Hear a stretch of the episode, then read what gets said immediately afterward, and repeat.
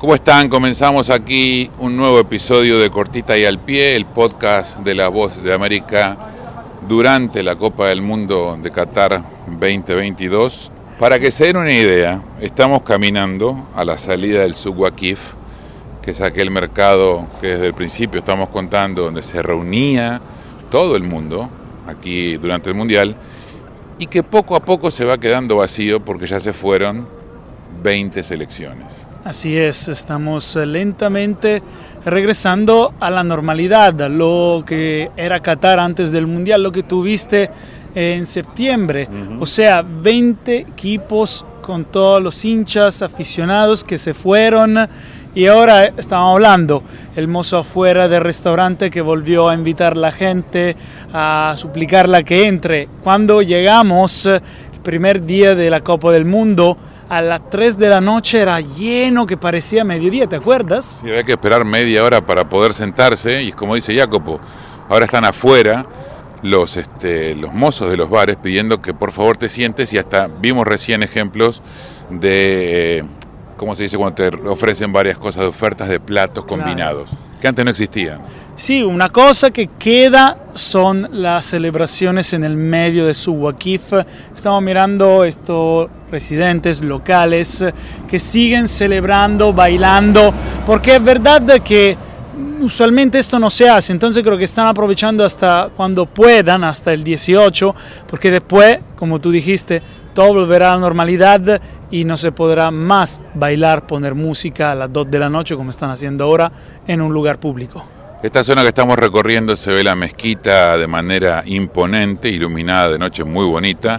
Allá al fondo se puede ver la bahía, los edificios del West Bay que a los primeros días nos impactaban de, una manera increíble. Y en esta esquina precisamente ustedes pueden escuchar el silencio, por decirlo de alguna manera, cuando antes, a esta hora, a la una de la mañana, era una locura de gente, Jacopo. Parecía una fiesta continua. Ahora eh, la única cosa que se puede escuchar es la voz del Metro This Way, Metro esta dirección, porque obviamente el servicio, todo el sistema sigue funcionando, pero también mirando hoy el estadio donde jugó Francia, no había muchas personas eh, y un servicio, un sistema que está listo y preparado para ofrecer servicios a un millón de personas, pero este millón casi se ha ido.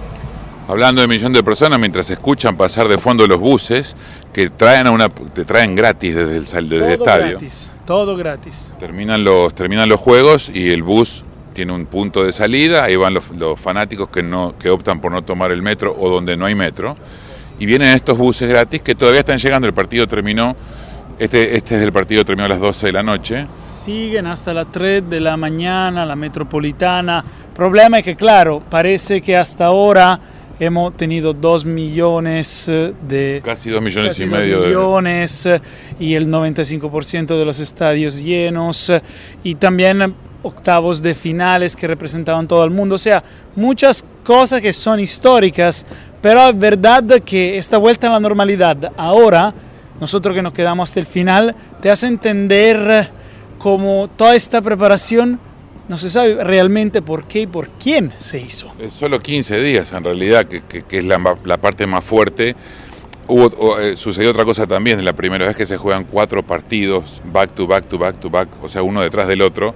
Se llenó el día de fútbol, la gente se movilizó y hablando de números que recién contabas, el metro, al metro lo tomaron 9 millones de personas en los primeros 13 días. Si una ciudad como esta que tiene 2 millones de personas, Imagínate que 9 millones subieron al metro y se hicieron, viajaron 700 mil personas por día en el metro. Solo pensar al Fan Festival, el lugar donde, uno de los pocos donde venden cerveza dentro el mundo FIFA, un millón de personas se fueron allí a ver los partidos, eh, disfrutar, eh, comer, un millón de personas. Y estamos hablando de una población de, de Qatar De dos millones. de 2 millones y casi 3 millones. Solo Doha son 2 millones. Entonces significa que quizá cuánta gente de aquí y entonces este mundial, ¿qué impacto realmente ha podido tener? La gente aquí está viviendo, también ver nosotros en la calle periodistas.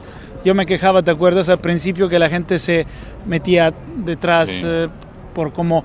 Y que ellos no ven estas cosas. No, y justo hablaba hoy de eso, que los, los, árabes, los cataríes que están haciendo las entrevistas, antes un, una persona de Nepal o de Bangladesh o de Pakistán que vive aquí, jamás se hubiera metido en un tiro de la televisión árabe. No, y ahora los abrazan, se les suben encima. Es una cosa realmente, la gente está viviendo y viendo cosas que no pensaban, no, no eran la costumbre aquí en este país. Vamos a aprovechar, estamos caminando, seguimos rumbo a nuestro hotel que queda detrás del Museo Nacional, muy cerquita del mar, cambiamos la temperatura ahora porque se siente la brisa la noche y les queremos hacer escuchar el hit del Mundial. Sí. Este, este, esto que van a escuchar ahora es, es, es, es este, literal porque lo voy a poner en la bocina del, del operador. Mira, si hicieran un remix, yo lo, me lo pondría en mi Spotify. Escuchen. Escuchen. Metro, metro, metro, this way. Metro, metro, metro, this way. This way. Metro, metro. Esta es una versión un poco más de tercera semana de, de Copa Sí, de está un poco cansado. Está un como poco cansado. Metro, this way. Sí, lo graban, lo graban en los parlantes, hacen una grabación que después hace un loop y está continuamente en otro horario con mucho más gente, es una core- coreografía, ya, lo- ya lo hemos Metro, en redes. this way. Metro, Metro, this way. Ya lo hemos mostrado en otras. voy, a, voy a soñármelo en los próximos días hasta enero. Y seguimos caminando rumbo al, al- sería el rumbo al oeste, perdón, rumbo al este, estaríamos allá enfrente, eh, Mira- Emiratos mira- Árabes. Mira la gran mezquita, esta es una de las mayores con su color oro, bueno, las luces, y es el punto realmente central de Doha. Y, y atrás los ra- rascacielos y todo. O sea, mira esta contraposición entre las casas, la mezquita y después la parte de la bahía oeste, oeste donde están todos lo- los sectores eh, comerciales, industriales, la zona más desarrollada que ha crecido. Son, la- son las- los contrapuntos de un mundial de fútbol que tuvo en un momento eh, gran invasión, también lo cuenta el informe de FIFA de los, de los seguidores de Arabia Saudita, que fueron mayoría, está certificado esto porque aparte está muy cerca, eh, fueron mayoría, seguido por marroquíes y mexicanos en volumen de gente. Los mexicanos, ya afuera hace unos cuantos días, todavía hay algunos dando vuelta por la ciudad porque no tuvieron, no pudieron conseguir boleto de regreso, porque pensaban quedarse hasta hoy o mañana, o sea, esperar a los cuartos por lo Hasta menos. Los octavos. Exacto. Porque recordamos 44 años sin salir, entonces algo histórico, nadie va a pensarlo.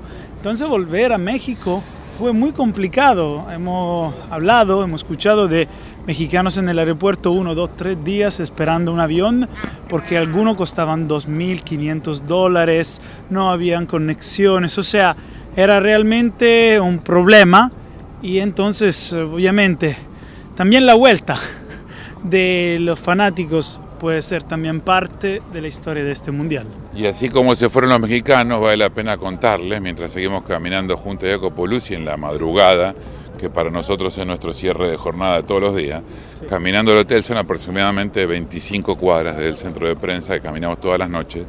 Digo, los mexicanos al salir de aquí, en, bandada, digamos, por la cantidad, liberaron un volumen de entradas increíbles que pasaron a formar parte de nuevo, entraron al, al sitio de la FIFA y son las que se vendieron básicamente para argentinos o para el partido de hoy, por ejemplo, por eso estaba semivacío el estadio. Sí, el problema es que estamos mirando esta cuestión de los boletos. ¿Tú sabes cuánto cuesta un boleto bueno para la final? ¿Cuánto vi el precio? ¿Tú sabes? ¿En la reventa o el original? En la reventa. Porque si tú vas... Me creo que me dijiste, pero no lo voy a decir. ¿Estás listo? Sí. 30 mil dólares y no es una broma. Obviamente el ticket más barato lo estaba mirando en los portales de reventa 3 mil dólares. Pero si tú quieres ver bien el partido final, 30 mil. Ya los octavos, mil, dos mil. Pero una cosa que nunca se había visto y a precios así es algo loco, completamente. es una locura. Es una- hoy, 30 mil dólares. hoy mientras estábamos trabajando ahí en el centro de prensa se me acercó un colega de Arabia Saudita y me dijo que para el próximo partido de Argentina él es capaz de pagar hasta mil. Y me dice, si conoces a alguien hasta mil puedo pagar. La desesperación por ver a los pocos equipos que, que mueven gente, que están quedando ahora. Sí. Insistimos, cuando estamos eh, conversando en este viaje con Jacopo hasta el hotel, todavía está, Marruecos todavía está en carrera, que sigue siendo el que más lleva gente después de Argentina, Y pero De Marruecos tenemos que gane o pierda, es realmente el símbolo de este mundo, porque como muchos aficionados dijeron, representa todo el mundo árabe. Túnez, eh, Arabia Saudita, Qatar, todos ahora están detrás de este equipo y es también una buena cosa, como una forma de unión del mundo eh, árabe, realmente que históricamente no ha sido tan unido. Entonces ver todo que dicen, vamos con Marruecos porque ellos son nosotros. Y eso de verdad me tocó mucho, realmente fue emocionante porque yo europeo, italiano, yo nunca iría diciendo Francia porque representa Europa, nunca, ni, ni loco. Entonces imagínate la diferencia si fuera Alemania, Francia, no, o Italia, o na- nada. Y esto igual con otros equipos, otras naciones, Bueno. también en América Latina. esa fue la idea, una de las ideas principales cuando apostaron aquí en Qatar a organizar la Copa del Mundo, era representar al mundo árabe y de hecho desde el comienzo nosotros hemos dicho el primer mundial en el mundo árabe, no decimos el primer mundial en Qatar, No. es el primer mundial en el mundo árabe, así como lo vemos nosotros desde el, desde el oeste. Ya quedan dos cuadritas, Jacopo me está llevando la valija donde van las cámaras y el tripié, pero bueno, porque voy con el micrófono y con mientras vemos pasar, trípode humano. mientras vemos pasar los que comienzan a trabajar ahora, Sí, esto es importante decirlo. Sí.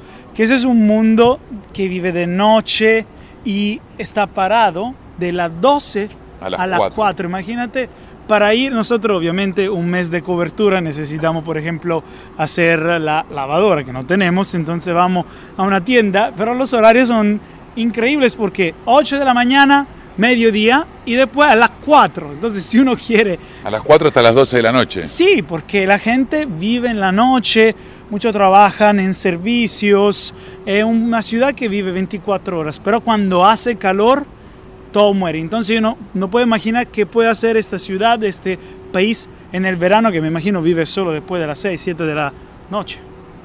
Estamos llegando ya, de lejos se escucha el agua que repiquetea en un lago artificial, todo esto nuevo, una zona nueva que han desarrollado eh, detrás de la zona vieja eh, de Doha, entre el centro, el Suwakif y el aeropuerto, para recibir a los, hasta ahora, 2.5 millones de más o menos de, de turistas que han venido a ver el Mundial. Nosotros nos vamos despidiendo, la próxima semana seguramente volveremos a comer, porque a la gente le ha gustado mucho Sí. aunque Jacopo no quiere seguir haciéndolo porque dice que las libras, los likes se ven en su estómago, dijo. Decimos que el 20 de diciembre será importante ver cuántos kilos he ganado y yo creo que mi esposa no va a estar muy contenta de la noticia. Lo acepta, pero no con alegría y felicidad. Si no te compras el disfraz de la mascota. y- Probablemente. Le dije, regreso y me tienes que poner a dieta, pero esta Navidad en el medio. No, no, Navidad a dieta. Él es Jacopo Luz y yo soy Nelson Viñoles. Esto es Cortita y al Pie, un nuevo episodio esta vez caminando por las calles de Doha, En la noche. aunque no lo puedan creer, rumbo a la cama, Rumbo a la cama. porque estamos cansados. Un abrazo.